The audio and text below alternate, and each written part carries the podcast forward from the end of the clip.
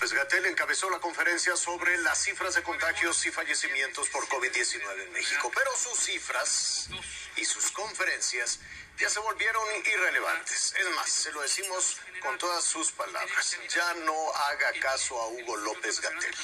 Gobernadores de distintas entidades desmintieron las cifras del subsecretario de Salud e incluso el propio López Gatel se fue de bruces en una entrevista con el Wall Street Journal y aceptó sus falsedades.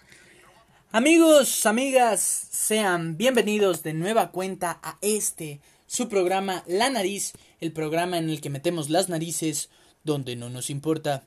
El día de hoy estamos de vuelta en el aperitivo.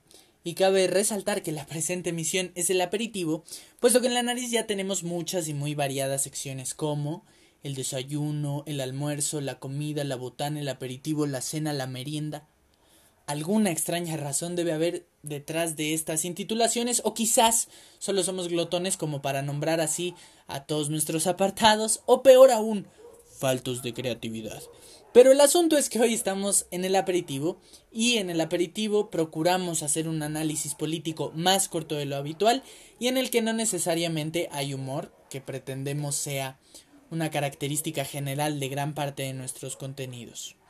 Estas pequeñas emisiones de 20 a 30 minutos las subimos porque Juanito y yo hemos tenido problemas para grabar un episodio común de la nariz. Pero para no dejar este chulo proyecto abandonado, con estos episodios mantenemos activo el espacio. Pero bueno, sin más rodeos, hoy, como muchos ya se habrán dado cuenta, hablaremos sobre el Aztecaso. Es por ello que no abrimos este episodio con una, con una rolita, como ya es costumbre, sino con una declaración. Esta que ha causado tanta controversia y polémica en las redes sociales y en muchos otros espacios. Este pronunciamiento que data el viernes 17 de abril del año en curso de Javier Alatorre, Javier Alatorre entre comillas, conductor del ya tan conspicuo programa de la televisión mexicana Hechos, que se transmite en televisión abierta a las diez y media de la noche de lunes a viernes. Se trata de un llamado a la ciudadanía a no hacer más caso a Hugo López Gatel, el subsecretario de Salud que, al igual que el presidente, conduce una conferencia de prensa, en este caso vespertina, en las cuales habla de los datos que existen sobre esta pandemia que nos aqueja, el coronavirus, su desarrollo en términos internacionales, pero sobre todo a nivel nacional, al igual que recomendaciones y medidas de precaución que deberían llevar a cabo los mexicanos, puesto que para librar, digamos, parcialmente el problema, la participación y colaboración ciudadana tendrá una importancia mayúscula. La presencia de este hombre, Hugo López Gatel, en la agenda pública de este país ha causado, para variar, una polarización tremenda.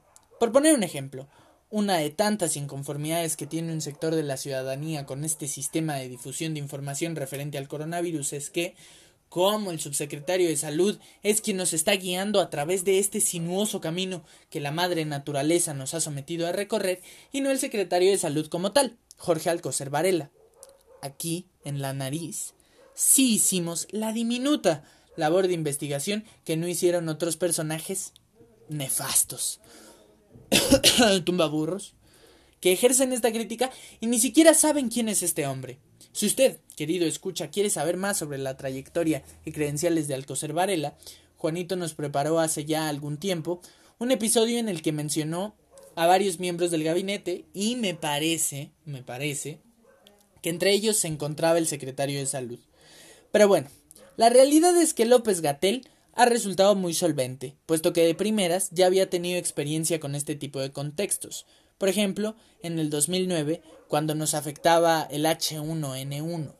En aquel entonces, Hugo López Gatel ostentaba el cargo de director general adjunto de epidemiología, por el cual ya podemos deducir que es epidemiólogo.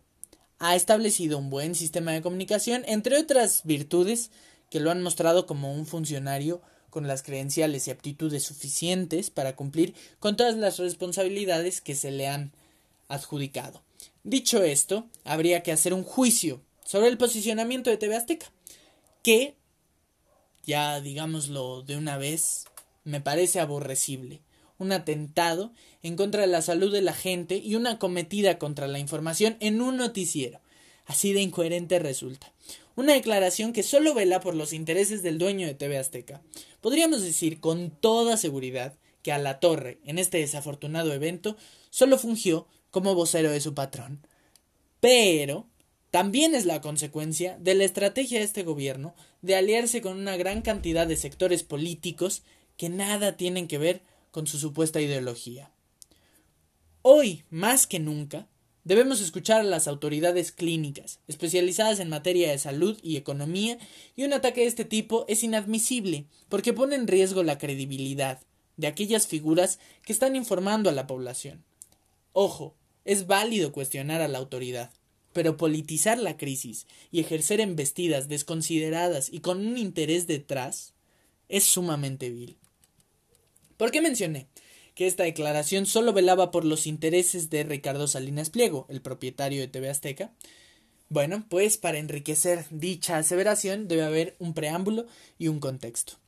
Salinas Pliego es un multimillonario empresario mexicano Dentro de las empresas de las que este hombre es propietario se encuentran Grupo Electra, Banco Azteca, Salinas Rocha, Seguros Azteca, Ahorros Azteca, por supuesto TV Azteca, Club Morelia, Fundación Azteca, ADN 40, Total Play, entre otras tantas.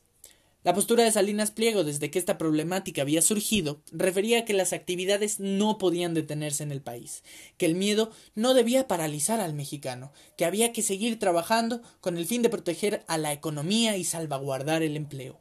Este discurso se arropó con la narrativa proveniente del presidente, de tranquilidad ante la venidera crisis de salud y las apariciones públicas que denotaban una irresponsabilidad contradictoria con las indicaciones que desde aquel entonces difundía el subsecretario de Salud a través de la conferencia matutina que dirige el Ejecutivo. Esa era, pues, la perspectiva de Salinas Pliego y la línea editorial de Azteca, de meritar el peso de este virus, mencionar su ínfima letalidad, los aparentes casos de éxito que habían tenido otras naciones a la hora de enfrentarse y erradicar el daño causado por este mal y la imperiosa necesidad de no detenerse.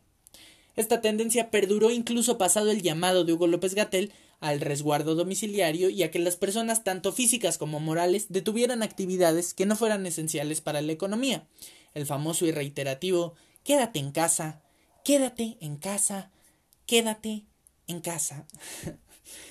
Esto establecido como una recomendación y no como una medida coercitiva que han planteado los gobiernos de otras entidades federativas con las cuales Azteca mismo justificó en parte su invectiva, como el caso de Enrique Alfaro Ramírez, gobernador de Jalisco por el partido Movimiento Ciudadano, que declaró que usaría la fuerza del Estado con tal de penalizar a aquellas personas que osaran violar la medida del resguardo domiciliario. Este se trata de un criterio entendámoslo así, tremendamente sesgado e incapaz de comprender las múltiples realidades que se viven paralelamente en este país. No todos sus habitantes tienen el privilegio de quedarse en casa sin que esto repercuta gravemente en sus vidas cotidianas, que viven al día o que, sin su trabajo, su acceso a servicios e insumos básicos se vería imposibilitado. Bueno, las empresas de Salinas Pliego no detuvieron en ningún momento sus actividades comerciales, y esto nos lleva a otro mensaje del subsecretario de Salud, en el que hizo referencia a aquellas empresas que no llevaran a cabo actividades esenciales para la economía y que siguieran operando. Todos estos casos serían sometidos a una inspección que podría derivar incluso en la clausura. Y entonces llegamos al momento cumbre de esta historia, en la que surge este pronunciamiento en el noticiero Hechos con Javier Alatorre. Pese a que la reacción en redes sociales fue feroz y negativa, evidentemente, dicho espectro aún está muy limitado frente al alcance que la televisión abierta puede llegar a tener. A día de hoy, muchísima gente en el país se informa a través de la pantalla chica, que es y seguirá siendo uno de los tantos aparatos ideológicos del Estado.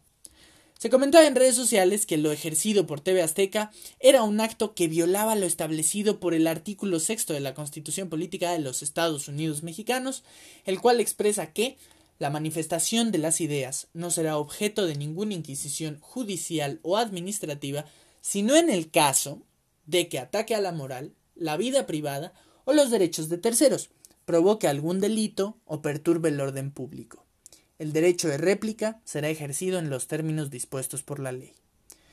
Debido a esto, mucha gente solicitaba una penalización a la televisora por incumplir con la ley. Sin embargo, el costo político iba a ser demasiado. a lo cual apareció un video de nuestro flamante presidente en el cual, fiel a su estilo, confrontaba directamente las ideas expuestas por la torre. Y es que López Obrador no tiene empacho en mencionar explícitamente a sus opositores y a la prensa que lo critica. Puede ser criticable o no. En lo particular, creo que no tendría que ejercer una defensa estéril que solo conduce a la controversia igualmente estéril. Puede ser cierto que hay un afanoso intento de desprestigiar su figura, un golpe blando que yo no sé qué tan blando sea. Pero eso tampoco implica que los medios estén obligados a coincidir y a defender sus políticas. Bueno, pero volviendo al material que nos reúne aquí en este bello episodio de La Nariz, López Obrador le pedía en su respuesta a la ciudadanía que escuchara las recomendaciones del doctor Gatel, lo cual considero yo fue adecuado. También que Javier Alatorre, que catalogó como amigo, se había equivocado, pero que estaba en su uso de la libertad de expresión y además era una buena persona. Mencionó que no tendría que haber ningún tipo de linchamiento político, cuando en este gobierno sí han habido ataques directos a otros medios. Por ejemplo, como el Reforma que, en efecto, es una línea editorial con una directriz muy clara, pero que han recibido una respuesta hostil del presidente. Otro ejemplo lo pudimos ver el día de hoy, 27 de abril de 2020, en la conferencia matutina, donde se criticó la línea editorial de la revista Proceso. A algunos, la respuesta de López Obrador les pareció tibia y a otros mesurada. Mientras esta discusión ocurría en la Secretaría de Gobernación, mientras esta discusión ocurría, perdón, eh, en la Secretaría de Gobernación se publicaba a través de diversos medios un, un apercibimiento a Televisión Azteca por lo ocurrido. A grosso modo, podemos definir al apercibimiento como una advertencia de una sanción o penalización futura. Pero ¿por qué López Obrador no fue tan duro con la televisora de Salinas Pliego como lo es habitualmente con otros medios y sus líneas editoriales? Está muy claro. Hay un vínculo entre estos dos personajes, que, como ya comentaba, esta relación política forma parte del desafortunado fenómeno que se presentó en este gobierno de aliarse con todo tipo de intereses. López Obrador había mencionado a lo largo de su carrera política que empresarios como Salinas Pliego formaban parte de la tan referenciada mafia del poder. Sin embargo, en el presente gobierno el empresario está muy cómodo para hacer proliferar sus corruptelas, siendo parte del Consejo Asesor Empresarial de Andrés Manuel López Obrador. Además de ello, hay muchas consideraciones para las empresas de este hombre, como por ejemplo que por medio de Banco Azteca se reparten los programas sociales que ha promovido la 4T. La estrategia política está clara. Obrador mandó un mensaje mesurado que pudiera cambiar la percepción negativa que la opinión pública tenía sobre las declaraciones de Alatorre y, simultáneamente, se publicaba un apercibimiento en contra de la televisora. Así, aminoró el costo político que la respuesta pudiese haber generado. Nos encontramos entonces con otra pregunta. ¿Cómo explicas tu jugada política sin que denotes una coatitud y alianzas venenosas? No hay manera. Sin embargo, el modelo de comunicación propuesto por el mismo gobierno exige transparencia y que lo dicho día con día sea sometido al escrutinio público. Eso ocurrió en la mañana del lunes, en la cual, el del lunes pasado, en la cual respondió de forma extremadamente limitada a la pregunta de una mujer que fue calificada de irrespetuosa y de infundir ataques por aquellos personajes que, lejos de ser de izquierda, concentran sus opiniones en defender al presidente y sus ideas, aun cuando éstas no llegan a ser de izquierda. Por ejemplo, el caso de Quesaverdades, me parece que así se llama, que en el contexto de la inconformidad de las mujeres con el discurso incompleto de Obrador respecto a los feminicidios, compartió un tuit de Agustín Laje, intelectual vomitivo y conservador a más no poder. Si bien podemos entender la jugada obradorista para minorar el daño ocasionado por el golpeteo de Azteca, y también tener claro que esta situación no es en absoluto devastadora y podría es más, es más, podrá olvidarse con relativa facilidad.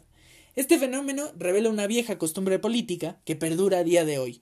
La alianza política y la coatitud, como diría Denise Dresser, sigue siendo una ventaja sobre el otro, ser amigo del presidente sigue siendo una garantía de impunidad, justo como en el viejo régimen. Bueno, pues hasta aquí llegamos. Ahora sí me lo aventé en fa, 15 minutazos, tiempo récord, a ver quién lo supera. Pero bueno, quería hablar de esto con ustedes porque me parece que un que era un tema que si bien podría incluso parecer de farándula eh, insignificante, pues al final tenía un contexto muy completo y muy interesante detrás que, estaba interesante platicar y analizar.